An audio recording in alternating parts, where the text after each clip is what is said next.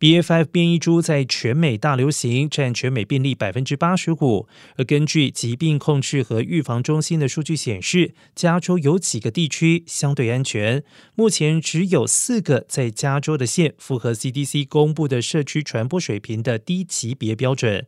这四个县都会在加州和内华达州的边界，分别为塞拉、内华达、高山以及莫诺县。此外，加州人口最多的几个大县仍然属于传播水平的高级别，包括了沙加缅度、洛杉矶县、城县以及圣地亚哥县等。